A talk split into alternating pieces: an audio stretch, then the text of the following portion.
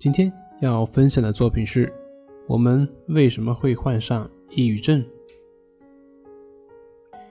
一个人对待事物的看法会影响情绪，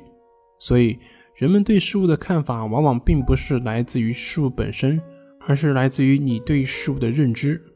比如说，一块奶油面包，它也许在一个乞丐的眼里是人间美味，可是在一个正在减肥的女人眼中，那可能就是一块非常恐怖的脂肪球。同样的。小时候，我们可能会为了没有得到一块糖果而哭闹，但是长大之后就会觉得十分幼稚。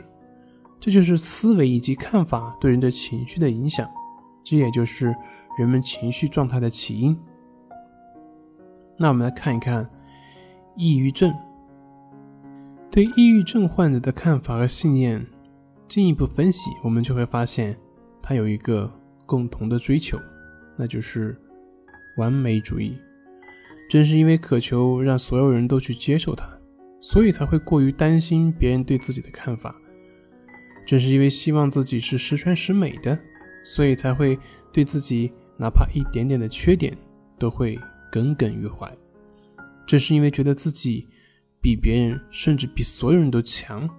所以才会对自己的失败及不如人的地方难以释怀。也正是因为。想要成为理想中的自己，所以才会对自己百般挑剔，十分不满。也正是因为这些种种的自我要求，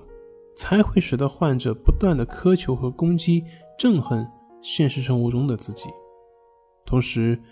也是通过自我攻击来维护自己虚幻中的自我形象。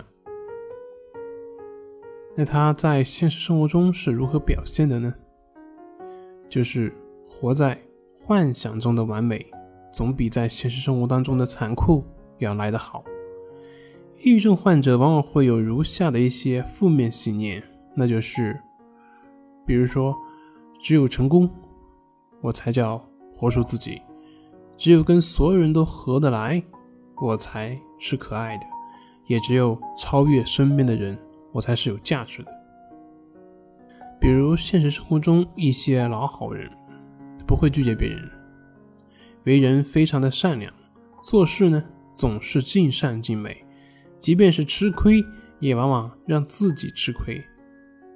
但即便是这样的委曲求全，自己仍然活在紧张和不安当中，害怕别人了解了他之后会离开。从这里面我们就可以看到，他所谓的好。仅仅是博取别人认可的一种手段，为了赢得别人对他的肯定和接纳，不惜隐藏真实的自己去讨好别人。这种解决办法，开始的时候也许是有效的，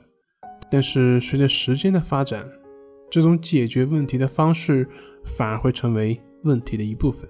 会让他活得不真实，整日处在紧张不安当中。好了，今天就分享到这里，我们下回再见。